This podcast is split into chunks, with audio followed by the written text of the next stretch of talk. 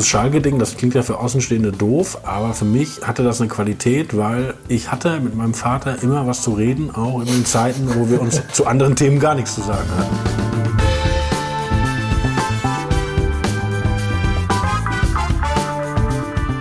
CDU-Parteitage laufen so ab, äh, wenn es anfängt, muss alles schon entschieden sein.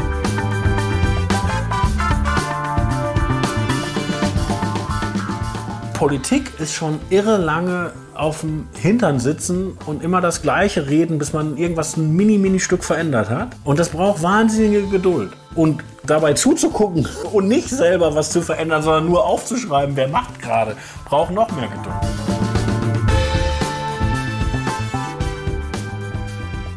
Hallo und herzlich willkommen zu Eve der Podcast. Ich bin endlich mal wieder im Ruhrgebiet gewesen, in Wanne-Eickel. Na, um genau zu sein, in Eickel. Dort habe ich Robin Alexander in seinem Elternhaus besucht. Robin ist einer der bedeutendsten Politikjournalisten des Landes und schreibt für die Tageszeitung Die Welt. Schwerpunktmäßig über das Bundeskanzleramt. Kaum ein Journalist bzw. eine Journalistin ist so gut darüber informiert, was in der Regierung vor sich geht, wie Robin. Neben der für seinen Job hat Robin aber noch eine zweite Leidenschaft. Seit Kindesbeinen an ist er glühender Schalke-Fan. Ich habe mit Robin unter anderem über seine Kindheit im Ruhrgebiet gesprochen, darüber, warum Identität im Fußball so wichtig ist, in der Politik jedoch den reinsten Horror bedeutet. Aber hört selbst. Viel Spaß! Ja, herzlich willkommen zu einer neuen Folge von Eve der Podcast. freue mich, dass ich heute in Herne sein kann. Mein Gast, in Anführungszeichen, ich bin ja eigentlich Gast, Robin Alexander, äh, dürfte mehr oder minder allseits bekannt sein.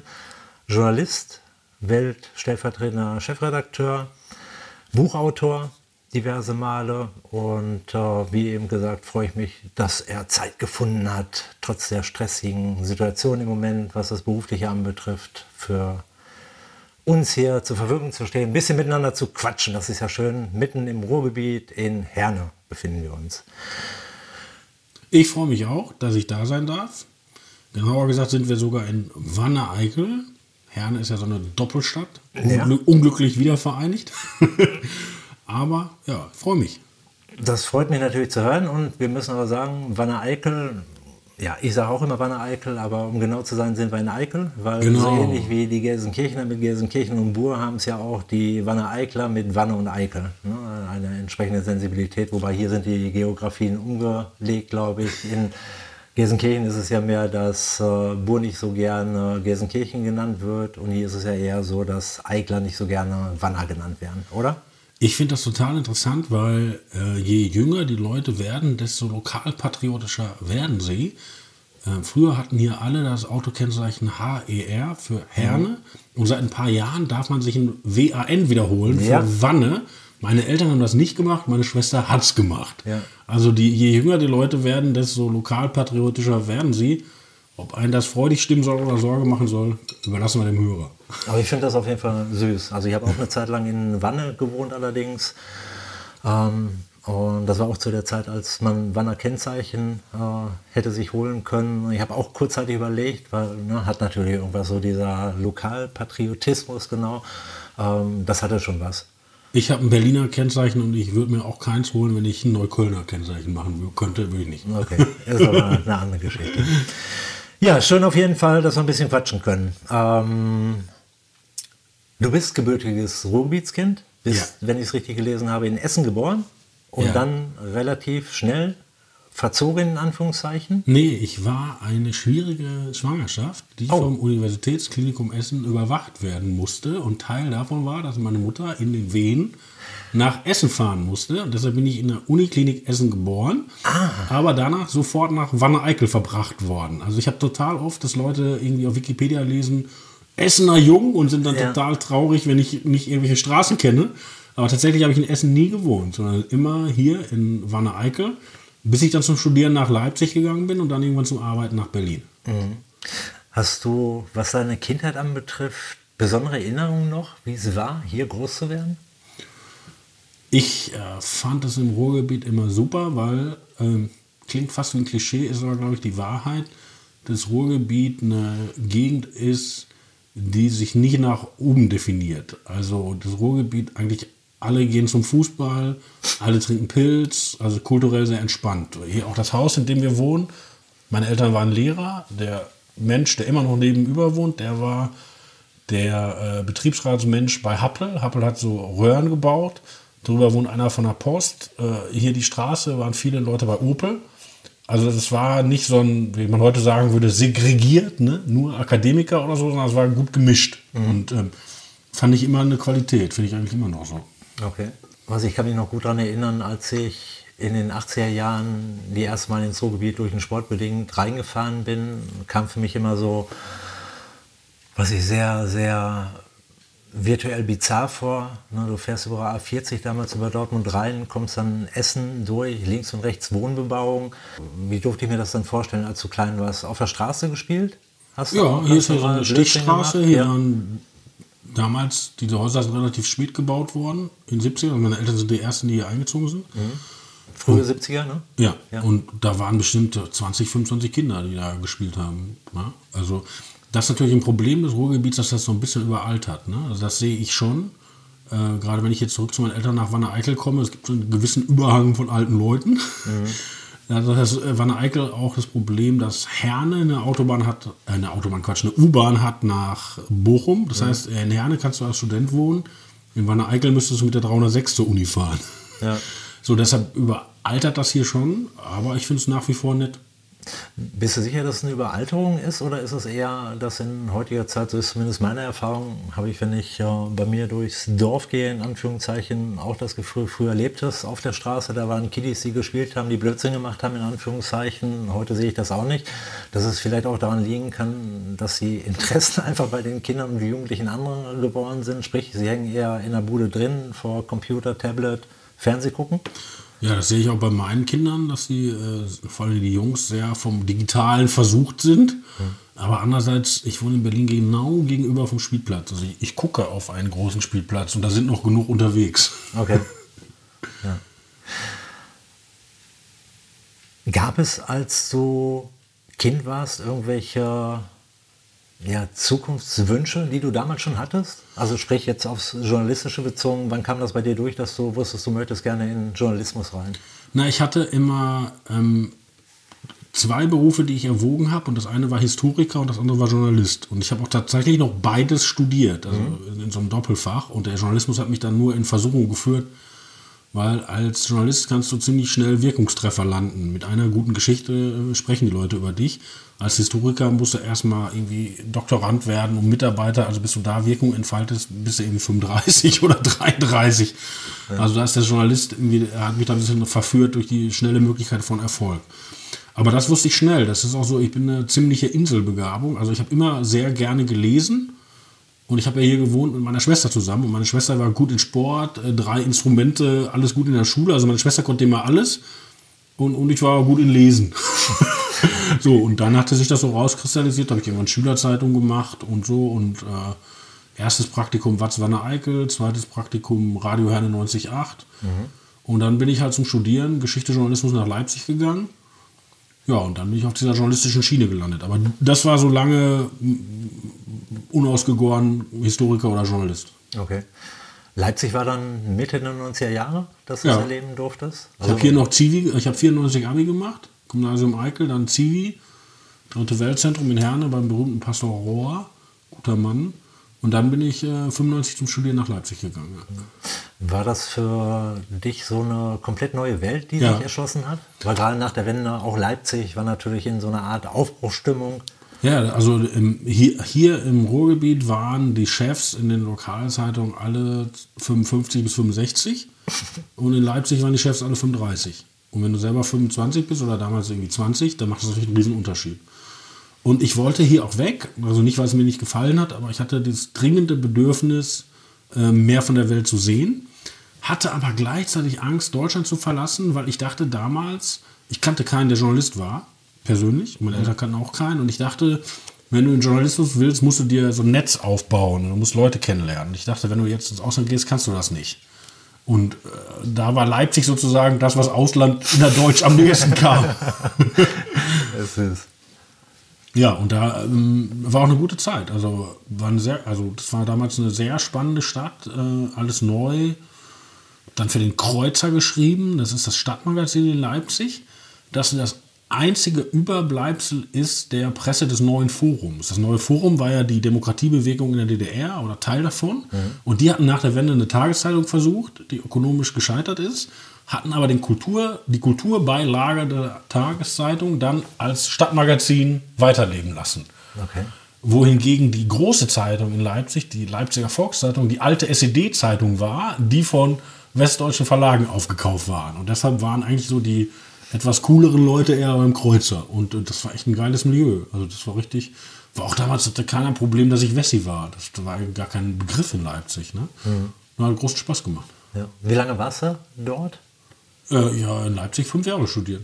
Ja. ja. zwischendurch, wenn du Journalismus machst, also ich mache ja politischen Journalismus, dann hast du so einen Sog nach Berlin, weil halt Parlament ist in Berlin, Regierung. Also ich habe dann ziemlich schnell im Sommer immer Praktika gemacht oder Aushilfsjobs in Berlin habe dann auch schon mein Studium für ein Jahr unterbrochen und Volontariat bei der Taz gemacht. Bin dann aber nach Leipzig zurück, um fertig zu studieren. Und meine Frau und ich sind dann 2001 nach Berlin übergesiedelt. Äh, aber wenn wir Jobs in Leipzig gekriegt hätten, wären wir da geblieben. Okay. Also uns hat schon gut gefallen. Ja. War dann der Wechsel nach Berlin in dem Sinne geplant ja nicht, sondern war dann gegeben durch Doch, die das ist Möglichkeit oder? Ja, also es war klar, wenn du politischen Journalismus machen willst, ist es halt äh, mal, auf nationaler Ebene noch ein bisschen spannender als auf lokaler oder regionaler Ebene. Ja. Und damit war klar, dass Berlin der Ort ist. Und ehrlich gesagt, gibt auch Schlimmeres, als in Berlin zu wohnen. Außer Frage. ja, klar. Bei der Vielfältigkeit des Städtchens, in Anführungszeichen. Nach Berlin bist du dann gekommen, schon mit der beruflichen Perspektive dort? Nee, ich hatte sogar einen Job. Einen Job schon? Ja, okay. ich hatte eine Stelle bei der Taz. Bei der Taz? Ja. Okay. Und dann kam der Wechsel letzten Endes zur Welt. Ja, ich war erstmal, erstmal war ich bei der Taz und mhm. dann ähm, hatten wir damals ja noch keine Kids und dann haben wir auch so gemacht, äh, Reportagereisen durch Afrika. Hatten, ich hatte auch mal ein Stipendium in Südafrika. Oh.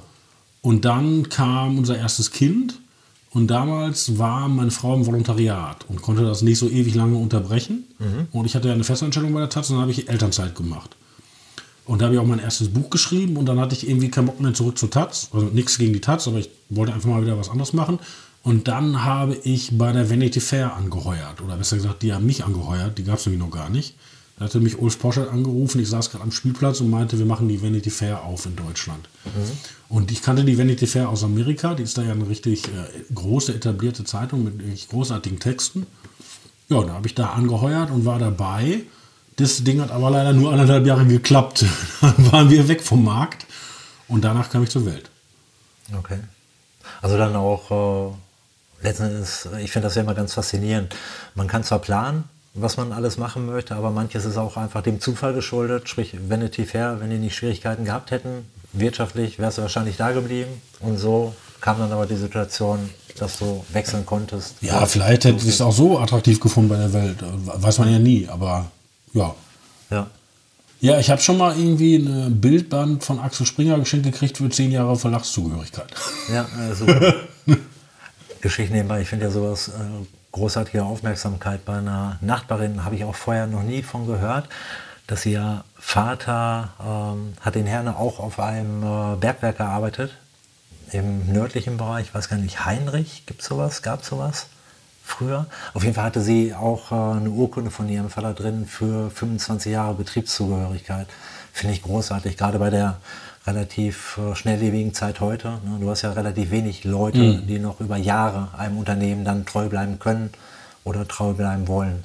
Insofern ist natürlich schön, dass dann das Unternehmen auch so diese Sensibilität dafür noch hat und so eine Auszeichnung in Anführungszeichen, auch wenn sie nur symbolischen Charakter hat, vergibt überhaupt dabei. Äh, soll nicht zu ketzerisch sein. Äh, ja, ist es aber eigentlich schon. Äh, ist natürlich ein relativ, zumindest als Außenstehender, gefühlt relativ extremer Wechsel. Lassen wir jetzt mal Vanity Fair außen vor. Von Taz zu Welt, Springer Verlag. Ähm, hast du da von Bekannten oder so irgendwann mal Sachen zugehört? Na, das Sel oder das Interessante ist, dass ich schon im Volontariat für die Taz 1998 nebenbei für die Welt am Sonntag geschrieben habe. Okay. Äh, da, damals war Kai Diekmann, Mhm. der später Chef der Bild wurde, Chef der WAMS und hat irgendwie einen Haufen junger Leute, die er gut fand, eingestellt und wollte mich auch haben. Und ich wollte damals nicht, aber ich habe gesagt, ich schreibe für euch. Und Ja. Dann habe ich äh, schon parallel zur Taz für die WAMS geschrieben, was damals keiner schlimm fand. Also das ist ja auch, wir sind ja jetzt wieder in so einer eher ideologischen Phase, wo irgendwie äh, rechts und links wieder auseinanderdriftet, aber so in den späten 90ern war das alles deutlich entspannter. Und als ich dann zur Welt kam, heuerte mich an Thomas Schmidt. Und Thomas Schmidt ist äh, der Mann, der in, gar nicht 60er oder 70er in Frankfurt den Pflasterstrand machte, also ein dezidiert linkes Magazin. Okay, also. Kumpel von Daniel Kumbendit und Joschka Fischer. Okay. Also der war früher linker, als ich je war. Und bei der Taz, äh, bei der Welt waren dann Leute wie Mariam Lau, die ich von der Taz kannte, äh, Ellen Posner, der, also äh, bei, bei der Welt waren fast mehr Alt-68er als bei der Taz. Also das ist ja in Anführungszeichen immer berühmt berüchtigt gewesen, dass halt die Leute von der Taz sehr begehrt waren, in Anführungszeichen, was das journalistische Haben betrifft, und dann rübergezogen wurden, gerne mal abgezogen wurden. Was Ja, ich glaube, das ist auch, äh, also ich weiß nicht, wie es heute in der Taz ist, aber damals war die Taz ein Ort für sehr abenteuerlustige Leute und die trauen sich dann auch mal schnell einen Wechsel zu. Ja. Aber ich habe da nur die besten Erinnerungen dran. Aber ich meine, ich habe in meinem Leben Leute getroffen, die Vorurteile gegen die Taz haben. Ich habe Leute getroffen, die Vorurteile gegen die Welt haben. Wahrscheinlich finde ich auch noch einen der Vorteile gegen Vanity Fair hat, aber das ist mir echt völlig egal. Ja, das sollte es auch immer sein. Na, man, also ich finde immer, man sollte sich Anregungen in Anführungszeichen zu, zu Herz nehmen, beziehungsweise aufnehmen, wahrnehmen, aber dieses Abwägen selber, es gibt immer ein Für und Wider. Das, Was ist denn für dich guter Sportjournalismus? Hast du das, was liest du Sportjournalismus? Oder? nee, eigentlich nicht. Nee, muss ich überlegen. Aber ich war ja, was ich habe zwar Sport gemacht, war das auch mal super. Ne, irgendwie spielen, wobei ich auch ein äh, Mensch war, habe ich, glaube ich, schon tausendmal gesagt, der nicht so gerne gespielt hat, sondern lieber trainiert hat. Weil im Spiel fand ich, fokussierte sich alles immer so auf das Ergebnis. Ja. Und die Freude am Spiel blieb für mich persönlich aufgrund des selbstgestellten Anspruchs blieb häufig auf der Strecke. Ähm, nee, ich verfolge natürlich Ergebnisse, klar, aber irgendwie so detailliert lesen drüber, wie ein Spiel war, nee, mache ich nicht. Habe ich mich nie für interessiert. War auch als Kind, war es das erste Mal im Stadion, war ich glaube ich irgendwann mal bei der Nationalmannschaft, ja, mag ich da gewesen sein, 15, ich glaube im Niedersachsenstadion in Hannover damals, äh, Deutschland gegen Russland war mein erstes Spiel. Aber sonst Bundesligaspiel habe ich nie gesehen. Ja. War immer nur der selber Spieler. Ich hatte mit Sportjournalismus so eine Erfahrung in Berlin. Äh, Ich komme ja hier aus so einer Eichlich, weil mein Vater hat in Schalke und hier ist ja Fußball ein Identitätsding. Ne? Also wir sind Schalker, weil mein Vater ist Schalker, also das ist ja eigentlich so ein Identitätsding. Und dann war ich bei der Taz, habe ich Peter Unfried kennengelernt und Peter Unfried war damals Wolfsburg-Fan. Oh, das wusste ich gar nicht. Echt? Wolfsburg Ja, weil die gesagt. damals, das war die, war die Zeit, wo Wolfsburg auch mal Meister war, wo die auch einen sehr intelligenten Fußball gespielt haben. Mhm. Und ich dachte, aber wenn er mich verarschen. Weil Wolfsburg, war, Wolfsburg, Wolfsburg war so ein Ding. Wolfsburg war so ein Ding, wo ich dachte, das ist doch so ein, so ein Konzernclub und also das war mir völlig fremd. Ja. Und der hat dann immer erklärt, nee, aber die spielen doch so geil. Also, und, und ihm kam es auf das Spiel an und nicht die Identität. Ja. Und das war mir als Schalker völlig fern. Ja, ich glaube, ich weiß, was du meinst. Super. Riesen, Riesengeschichte. Ich weiß noch, wie ich, ich war mal am Berliner Bahnhof, dann kam Peter Unfried tatsächlich aus dem ICE und war, war in Wolfsburg im Stadion gewesen. Da wusste ich, er meint es wirklich ernst. Ja, super. Großartig. Gibt es da irgend, äh, im Kontext Sport irgendwas, wo du dich im Besonderen daran erinnerst? An irgendein Erlebnis? Ja, klar. Also, also erstmal dieses Schalke-Ding, das klingt ja für Außenstehende doof, aber für mich, ich hatte das eine Qualität, weil ich hatte mit meinem Vater immer was zu reden, auch in den Zeiten, wo wir uns zu anderen Themen gar nichts zu sagen hatten. Ja. Und das ist was, das ist eine Qualität. Ich glaube, ich Das weiß, ist, was du meinst. das ist eine Qualität. Ja. So, und ähm, ja. Und für mich war das auch, ich bin ja, äh, als ich, äh, ich meine, ich habe noch mein Zivi hier gemacht, dann war ich weg aus dem Ruhrgebiet. Und für mich war das dann auch so ein Ding, da konnte ich halt immer so Heimatsachen mit verbinden. Aber sonst, ähm, Ja, ein besonderes Erlebnis, meinte ich. Naja, ich, ich, suche mir diese Erlebnisse auch, weil, wie gesagt, als Kind war ich mit meinem Vater immer im Fahrrad am Rhein-Herne-Kanal, ein Freund von ihm, der auch einen gleichaltrigen Sohn hatte, zum Parkstellung gefahren. Und jetzt in den letzten Jahren vor Corona hatten wir uns angewöhnt, wir machen immer ein Auswärtsspiel zusammen. Ein internationales Auswärtsspiel. Also bin, waren wir in Madrid, waren wir äh, Thessaloniki äh, und so. Und da sind, fliegen wir dann gemeinsam hin. Also er vom Ruhrpott aus, von Düsseldorf, oder und ich fliege von Berlin, treffen uns da, gucken uns ein Spiel an von Schalke, also Champions League-Spiel oder UEFA Cup-Spiel. Und ähm, hängen dann noch so ein Vater-Sohn-Tag dran, wo wir was besichtigen und essen gehen und so. Und da haben wir echt, das ist für uns richtig so ein Ding. Ja. Unser letztes Spiel war das 0 zu 7 in Manchester. Auch schön. 0 7, ey. Echt krass.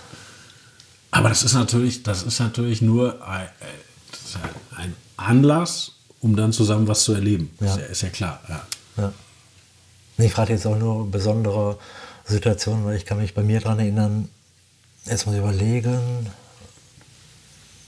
weiß ich, ob ich da schon draußen war, was das Sportliche anbetrifft oder verletzt war. Auf jeden Fall nicht Kader. Tribüne gewesen, Dortmund war das auch, BVB. Spiel geguckt, damals spielte Andreas Möller noch bei Dortmund, äh, war gegen gerade gesessen und neben mir Schalke-Fans, junge Burschen, Anfang, Mitte 30 vielleicht, und die haben auf Andreas Möller geschimpft. Also ich war kein Freund von ihm, von, dem, von der Spielweise, so wie er mir immer vorgekommen ist, war nicht meins. Trotz alledem aufs Übelste beschimpft. Und irgendwann dachte ich mal, musste mal ansprechen, kannst du nicht mehr mit anhören. Hab dann gefragt, habt ihr sie noch alle? Dass man irgendwie seine Begeisterung zum Ausdruck bringt oder halt die Abneigung dem gegnerischen Verein gegenüber ist in Ordnung. Dieses Fixieren auf eine Person habe ich schon immer Schwierigkeiten mit gehabt, auch wenn ich es vom Prinzip her nachvollziehen kann. Geht dann da auch um die Frage der Art und Weise. Muss ich nochmal betonen, aufs Übelste beschimpft. Ich irgendwann mal gefragt, mal, habt ihr sie noch alle? Geht's noch? Na, vielleicht ist jetzt irgendwann mal gut. Und dann sagten sie, also waren, glaube ich, so Richtung Banker irgendwas Büromäßiges auf jeden Fall sagten dass sie sich da ein halbes Jahr schon drauf gefreut hätten, an dem Spiel Andreas Möller zu beschimpfen. Aber halt mit so einer, mit so einer aufrichtigen Freude, Begeisterung. Ne, dieses Fixieren auf die Person, sich herauszukratzen, das war für mich so ein ganz prägendes Erlebnis auf jeden Fall. Ne, dass du da vier Jungs hast, die die ganze Zeit nur am Schimpfen sind und sich da offensichtlich echt über Monate drauf gefreut haben, an dem Tag mal richtig Dampf ablassen zu können. Und das ist ja auch das Schöne, was ich für manche Menschen um ihrer Welt zu entfliehen, ist es halt ein Flug nach Mallorca, da ein bisschen Spaß zu machen, ne, alles in Vergessenheit geraten zu lassen. Und für viele scheint es mir manchmal auch so ein Besuch im Stadion zu sein, ne, wo sie einfach mit ihrer realen Welt mal für ein paar Stunden Abstand gewinnen. Ja, Eskapismus ist das ja, ja, ja aber ist doch gut. Also, ja, ja, klar. Gibt so ein klassisches Zitat von Tolkien, dem, dem Autor von Herr der mhm. Ringe, dem wurde immer Eskapismus vorgeworfen. Das ist ja so eine Hobbits- und Elfen-Zwergewelt. Ja, ja, ja. Die einzigen, die was gegen Eskapismus haben, sind Gefängniswärter. Okay. Reduziert und passend. Süß. Naja, das, also, wie soll ich mal sagen, dieses identitär Aufladen für was ist ja etwas, was ich gelernt habe, dass bei Schalke funktioniert. Aber politisch ist das natürlich Horror. Mhm. Also, also Leute, die Politik identitär aufladen, sind immer wahnsinnig gefährlich. Ja, also da würde ich das. Ne, also, also die Idee, ich bin immer gegen die Grünen, weil ich war immer für die CDU. Das ist natürlich der Horror, weil du musst natürlich ja. richtig beurteilen, ob sie was richtig oder falsch machen. Oder umgekehrt genauso, ja. ja. Und deshalb ist es vielleicht ganz gut, wenn es irgendwo gesellschaftliche Bereiche gibt, wo man es konkret ausleben kann. Das stimmt wohl. Ja, ist aber auch gefährlich. Also ich meine, jetzt guck, neulich EM, äh, Stadion in Regenbogenfarben äh, anleuchten. Ja? Glaubt man, äh, man tut äh, was für die gute Sache, hat überhaupt nicht geschnallt, dass es für Viktor Orban eine tolle Sache ist, weil die Debatte in der ungarischen Gesellschaft, was alles schief läuft, wird dadurch überlagert, dass man sagt, ah, die machen Fahnen gegen uns. Ja. Ja? Also deshalb würde ich immer sagen, Fahnen schwenken lieber beim Fußball als in der Politik. Ja. Wobei da sind wir bei dem Thema Sprache ist geduldig. Du kannst halt Sprache immer drehen und wenden, wie du willst. Ja, im Moment wird ja schwer versucht, über Sprache äh, Gesellschaft zu ändern. Also diese Idee, äh, du, du, du äh, gebrauchst bestimmte Grammatik, äh, um mehr Leute zu, mitzumeinen, ne? Mhm. halte ich für kompletter Blödsinn. Ja. Also die Studierenden, äh, das ist alles nicht meins. Ich glaube auch, ähm, dafür ist Sprache auch zu präzise, um, um die sozusagen von oben zu ändern. Ja? Ist aber gerade ein Riesending im politischen Journalismus. Ja, kann präzise sein. Weil da sind wir ja wieder, es geht eigentlich nicht um die Form, sondern es geht um den Inhalt. Und das meinte ich mit Sprache ist geduldig. Du kannst Sprache, auch wenn sie vermeintlich präzise ist, immer so drehen und wenden, dass sie halt deiner Sicht der Dinge entspricht. Naja, du hast im Moment oft im politischen Journalismus oder auch in den sozialen Netzwerken auch diese Kultur des bewussten Missverstehens. Ja? Das meine ich damit. Ja. Also bestimmte Leute kennen irgendwelche universitär geprägten Codes nicht und mhm. äh, sprechen die nicht und sagen, ah, das ist aber böse, rechts, ja. whatever. Also ich glaube, dass die Idee über einen bestimmten Code, bestimmte Sprachregelungen, gesellschaftliche Veränderungen zu erreichen, davon bin ich nicht überzeugt. Ja. Wo wir gerade bei prägenden Situationen waren, hättest du für dich im beruflichen irgendwas, wo du sagst, das war besonders prägend, bemerkenswert, erstaunlich, irgendein Erlebnis, wo du sagst, boah. Nee, eher Personen als ich dann in Leipzig studiert habe, war Teil des Studiums ein Jahr Volontariat. Mhm. Und ich hatte mir ausgeguckt, wo kann ich am meisten lernen. Und äh, so bin ich zu Taz gekommen. Weil ich dachte mir, weil die auch so eine offene Struktur haben. Also jeder kann an der Konferenz teilnehmen und sehr innerlich, oder war damals so innerlich binnentransparent. Da kannst du dir viel abgucken. Und bei der Taz habe ich mir dann gezielt Leute rausgesucht, die ich glaube, bestimmte Sachen sehr gut konnten. Also damals gab es zum Beispiel Bettina Gauss als äh, Leiterin des damals noch Bonner Büros. Und ich fand es unheimlich klug, wie Bettina über Politik geschrieben hat. Und ich habe mich richtig an die dran gehängt und habe mir so, wie redet man eigentlich mit einem Minister? Wie schreibt man über Regierungspolitiker? Wie redet man mit Politikern? Wie bewertet man die fair? Mhm. Oder dann gab es einen anderen, der hieß äh, Jens König. Der hatte eine sehr dichte Sprache und ich hatte den Eindruck, seine Texte sind bewusster gearbeitet als die Texte vieler Kollegen. Und mir dann gesagt, wie machst denn du das? Hier, nur mal einen Text von mir, überarbeite den. Gib mir mhm. den zurück, ich schreibe den nochmal. So. Und da könnte ich jetzt noch ein paar mehr Leute aufzählen. Mhm. So, und äh, da habe ich eher mir bei bestimmten Leuten angeguckt, wie machen die Journalismus. Habe die nie kopiert, aber mein, meinen Journalismus sozusagen daraus zusammengesetzt. Das Beste von Jens König, das Beste von Bettina Gauss, ein ja. Stück von Peter Unfried. so. Ja. ja. Und die kannst du natürlich nicht alle treffen. Und ein bisschen kann man das im Journalismus auch durch Lektüre machen. Also wenn du einen Autor richtig gut findest und richtig viel von dem liest, das habe ich sehr viel gemacht, im Studium auch. Ich habe mir angeguckt, wer finde ich schreibt gut. Alles von denen gelesen. Und ich glaube, so kannst du auch deinen eigenen Stil prägen. Ja klar, adaptieren halt. Hm.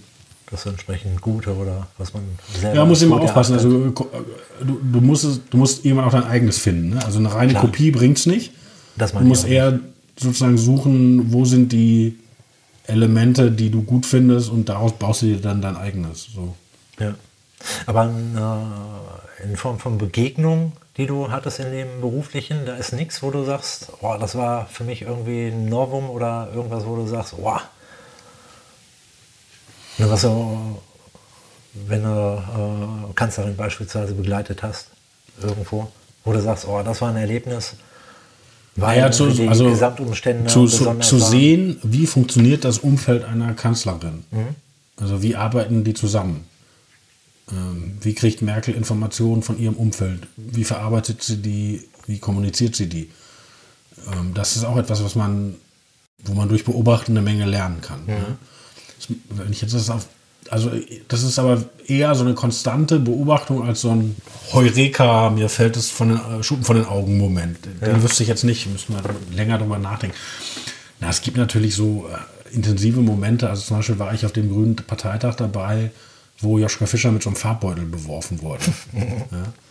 ähm, weil er damals den, den, den Kriegsansatz auf dem Balkan gerechtfertigt hat. Ja? Und das, das war interessant zu sehen, äh, Fischer begann seine Rede und hatte den Saal noch nicht. Und dann gab es ja diese körperliche Attacke, also jemand wirft diesen Farbbeutel auf ihn und man dachte ja auch, ist, oh, ist sein Trommelfell vielleicht geplatzt, ist er verletzt? Das war eine und die Stimmung drehte für ihn. Weil in dem Moment, wo er körperlich angegriffen wurde, haben viele Leute, die seinem Argument nicht gefolgt sind, dann gesagt, oh jetzt, da wird jemand angegriffen, hat Solidarisierungseffekt. Ne? Mhm. Also das, das, sind schon dann total interessante Momente. Oder da war auch irre, ich weiß noch, das war in Bielefeld damals, dieser Parteitag. Und damals war ich ein Anfänger und die kannten mich alle nicht. Und bei den Grünen war das so, vielleicht ist es heute noch so, weiß ich gar nicht, aber damals war es so, dass die Grünen nach dem Parteitag sich noch in den Strömungen getroffen haben. Also Realos und damals noch Fundis. Ja. Und ich latschte mit zu dem Realo-Treffen. Und mich kannte keiner, weil ich äh, No-Name war und saß irgendwo in der hinterletzten Reihe und habe da gesehen, wie die intern miteinander geredet haben. Das war völlig irre, weil äh, Fischer zitterte am ganzen Körper. Der war so, der war so äh, körperlich angespannt und auch ähm, da sprach, glaube ich, das war Antje Vollmer. Und das ist aber richtig eine, eine wichtige Politikerin. Ja. Und hatte irgendwelche Einwände und Fischer kanzelte die dann ab, so, du hast da gar nichts verstanden. Also mit zu welcher Härte die intern fähig waren, ja. in, in, diesem Ringen um diesen historischen Moment, das war irre. Also das, das, ist, das war richtig irre. Ja. Weißt du noch, wo das damals war in Bielefeld? Seidensteckerhalle? Das weiß ich nicht mehr, aber er hatte irgendeine Riesenhalle. Ne? Okay. Ja. Ja, und bei der, bei, bei, der, bei der Union ist es anders. Also CDU-Parteitage laufen so ab, wenn es anfängt, muss alles schon entschieden sein. Also wenn, wenn der Parteitag Freitag anfängt, muss man Donnerstagmittag hinreisen, muss sich ein Zimmer im Vorstandshotel besorgen, weil in diesem Hotel tagen dann die Gremien noch einmal vor dem Parteitag. Und da wird jeder Konflikt in Formelkompromisse gegossen. Okay. so, also, also bei den Grünen wurde es damals noch auf offener Bühne ausgetragen. Bei der CDU war klar, die offene, sobald sozusagen die, die Show anfängt, ist alles so Wichtige schon gelaufen. Also da, das versuche ich ja auch in meinen Büchern. Ich versuche ja die zu erklären, wie die politischen Prozesse laufen, wo die Kamera keinen Zutritt hat. Also ich versuche die Kamera zu ersetzen, wo sie nicht filmen darf. Ja? Und das kann man da, also ich erinnere mich noch, wo war das denn? Das war Parteitag in Leipzig. Da haben die darum gerungen, die CDU war ja früher gegen Mindestlöhne und irgendwann hat sie sich dieser Idee angenähert und dann wurde so CDU-typisch ein Tarnbegriff gesucht, damit keiner merkt, dass man das linke Konzept übernimmt und der Tarnbegriff war Lohnuntergrenze. ist, aber, ist aber das Gleiche. Und dann wusste ich, die, die schießen das jetzt in den Gremien aus und äh, lungerte dann davor rum. Du kommst da natürlich nicht rein. Ne? Ja. Aber die merkten schon, dass ich da rumstromerte und dann kamen die raus und dann kam Karl-Josef Laumann, das ist ja jetzt der Arbeitsminister und der war damals äh, ein großer Verfechter dieser Lohnuntergrenze, Schrägstrich Mindestlohn. Der ging an mir vorbei und gab mir den Zettel, wo der Kompromiss drauf stand und sagte, hier, hast du auf dem Klo gefunden. und dann konnten wir melden, Einigung, Lohnuntergrenze. Okay. Darf sowas mit rein? Ja, machen. Okay. Wenn er sich beschwert, sage ich und bin nicht aufgepasst. Okay, Super. Aber das ist zum Beispiel, wo wir schon drüber sprachen. Auf Toilette gefunden, super. Aber das ist zum Beispiel, ähm, es geht natürlich in der Politik um Macht, aber es geht auch um Anliegen. Und so ein Typ wie der Laumann zum Beispiel, dem war das ein Anliegen der fand das einfach richtig, dass die CDU auch auf diesen Mindestlohnkurs einschwenkt. Ja. Und dafür hat er dann auch gekämpft. Und der Kompromiss war natürlich nicht das, was er wollte, aber dass das halt ein Stück in die Richtung gegangen ist, das war halt sozusagen dann sein Sieg ne? oder sein, sein Erfolg. Ne? Ja. Ganz andere Geschichte. Hast du das für dich selber gemerkt durch die mediale Präsenz, was Fernsehen beispielsweise anbetrifft, äh, dass du häufiger angesprochen wirst in der Öffentlichkeit? Ja, klar. Okay.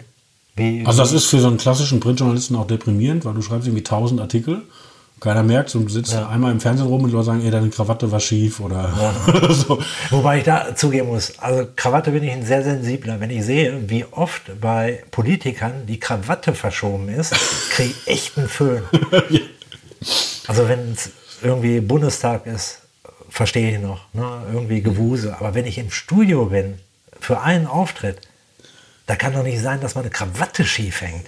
Und das ist nicht die Ausnahme, sondern das ist zumindest meinem Empfinden nach eher der Standard. Heutzutage haben die Leute ja kaum noch Krawatten, weil die irgendwie denken, das wäre nicht mehr modern. Okay, weiß ich nicht. Aber ey, Krawatte, da gehe ich echt jedes Mal kaputt. Verstehe nicht. Ist mir ein absolutes Rätsel, wie das sein kann. Aber entschuldige, ich habe dich unterbrochen. Nee, also. Daraus schließe ich, wirst häufiger angesprochen.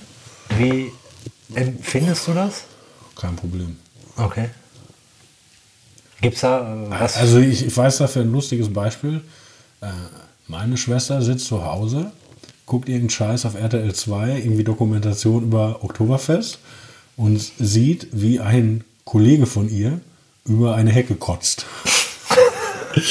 Ruft diesen Kollegen spontan an und sagt, ey, du bist im Fernsehen, du kotzt gerade über die Hecke. Und er sagt, oh scheiße, läuft das schon wieder. Weil es war irgendwie eine acht Jahre alte Doku und die nudeln die fünfmal im Jahr durch. Okay. So, und ich könnte, glaube ich, beim Oktoberfest jetzt nicht mehr über die Hecke kotzen. Aber die Zeiten, wo ich sowas gemacht habe, sind so schon lange vorbei. Ja, ist natürlich schön, wenn man eine gewisse Aufmerksamkeit hat, so wie du es gerade beschrieben hast. Als Journalist, klassischer Printjournalist, interessiert sich keiner, obwohl du gute Arbeit machst, bist im TV. Nein, die Leute interessieren sich schon, aber die erkennen dein Gesicht nicht. Das meine ich ja. jetzt. Ja, ja, das meinte ich damit. Äh, dass halt der Wiedererkennungswert nicht da ist, insofern du halt dich relativ in Anführungszeichen anonym bewegen kannst in der Öffentlichkeit. Ich stelle es mir dann aber teilweise halt belastend vor, auch aus eigener Erfahrung, wenn man feststellt, man bewegt sich halt nicht mehr so frei. So, und du hast, ist egal, was du machst, musst gar nicht mehr angesprochen werden. Du kannst immer damit rechnen, halt angesprochen zu werden. Mhm. Ne, kannst also nicht mehr in Ja, aber schau mal, du, du, warst ein Fußballstar und ich bin ja nur ein kleiner Journalist. Das ist, glaube ich, noch ein Unterschied. Mhm. Mag vielleicht noch ein Unterschied sein, aber trotz alledem, es geht ja um das Bewusstsein, um die Empfindung. Ne, dass man selber sagt, okay, ich bin jetzt medial präsenter, was halt das Visuelle anbetrifft. Insofern war es bei mir dann so verhältst du dich auf jeden Fall teilweise. Doch verhält sich natürlich noch so, wie du dich eigentlich verhalten würdest, aber hast im Hinterkopf immer so dieses Gefühl, ja, könnte sein, dass du gleich angesprochen wirst. Aber also ich weiß nicht, ich bin ja jetzt, als ich im Fernsehen war, war ich ja schon älter, also sozusagen, dass ich jetzt irgendwelche Jugendsünden nicht mehr fabrizieren kann, das Thema hatte ich nicht mhm. so. Und die Leute kommen mir nicht dumm. Also die Leute sind nett zu mir, die sagen so, das finde ich gut, ihre Arbeit und machen sie so weiter und das ist total interessant mit ihnen und das freut mich. Ich finde das gut. Ja. Also ich mache ja auch jetzt zum Beispiel mit dem Buch Lesung, weil ähm, das ist schön zu sehen, wie Texte bei Leuten wirken. Sonst ist ja so, du, du schreibst den Text und dann ist er fertig und du weißt ja gar nicht, finden die Leute das gut, finden die den schlecht, hast du ins Nirvana gesendet und wenn du siehst, interessiert die, also, also erstmal äh, zu merken, dass deine Arbeit jemand interessiert, ist doch schon mal schön. Und ja. dass die Leute damit umgehen können und hinterher eine Frage haben und eine gute Frage haben und dich auf, auf was anderes bringen. Oder du siehst, wie beurteilen denn so ganz normale, vernünftige Leute politisches Verhalten, das du schilderst.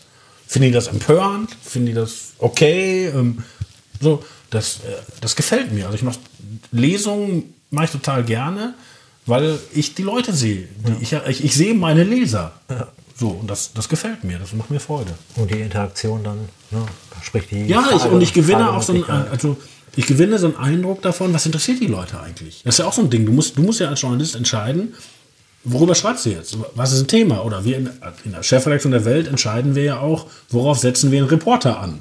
Ja, ja und da, da gibt es ja x Möglichkeiten. Und zu sehen, welches Thema in dieser Gesellschaft treibt vernünftige Leute gerade um. Das ist für meine Arbeit total wichtig. Und das gefällt mir auch. Ja. Abschließend noch eine Frage. Die Intention bzw. Motivation, die Publikation zu schreiben, was war die oder ist die? Der Antrieb?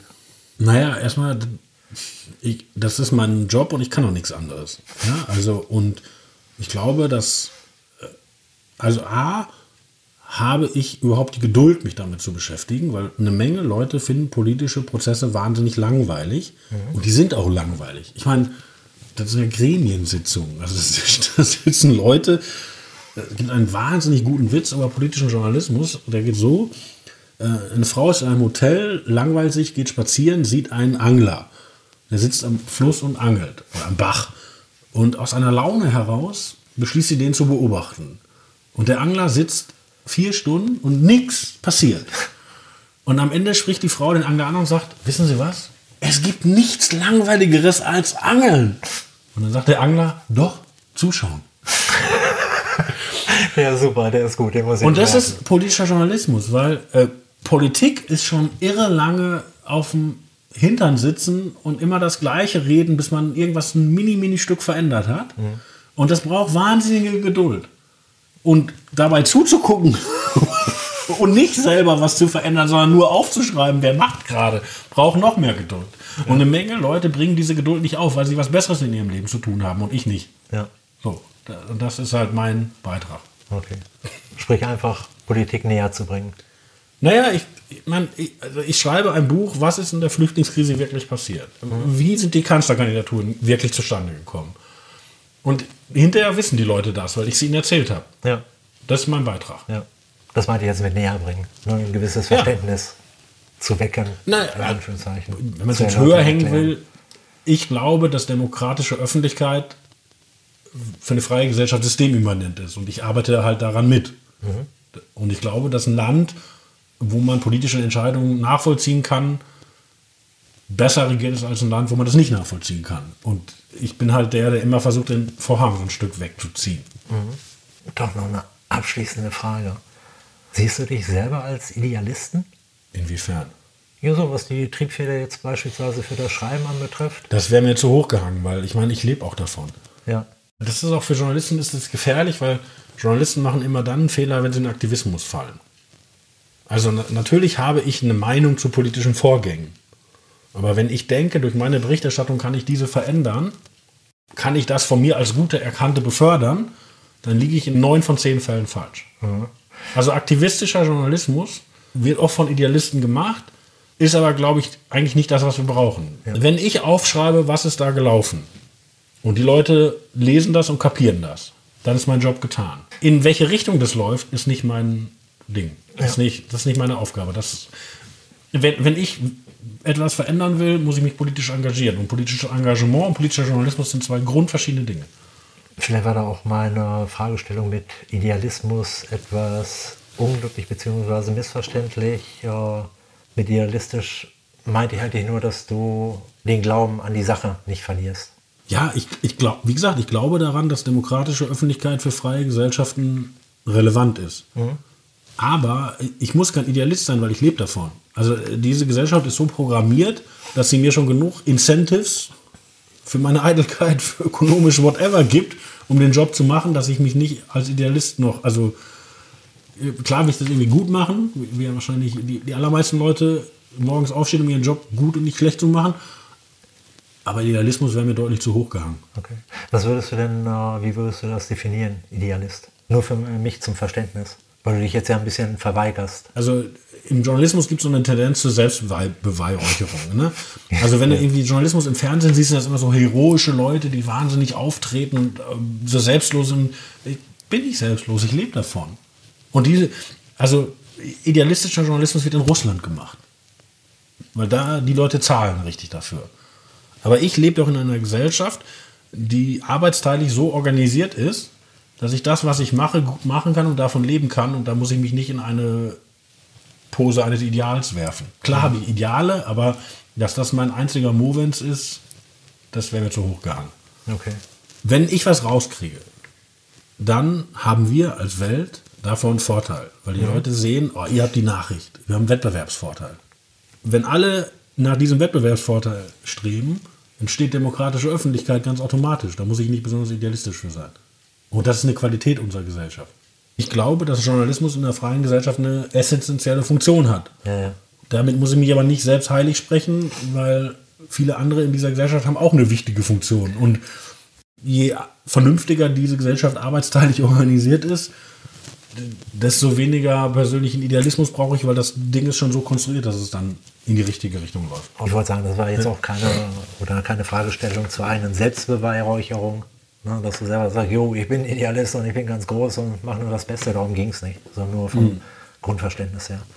Oh, Robin, dann danke Gerne. vielmals. Es war mir eine unglaublich große Freude. Du kannst dir gar nicht vorstellen, was für eine Freude, dich zu treffen und dann auch noch gerade hier in Eickel zu treffen. Großartig. Mir hat es auch richtig Spaß gemacht. Das freut mich zu hören. Vielen Dank. Gerne.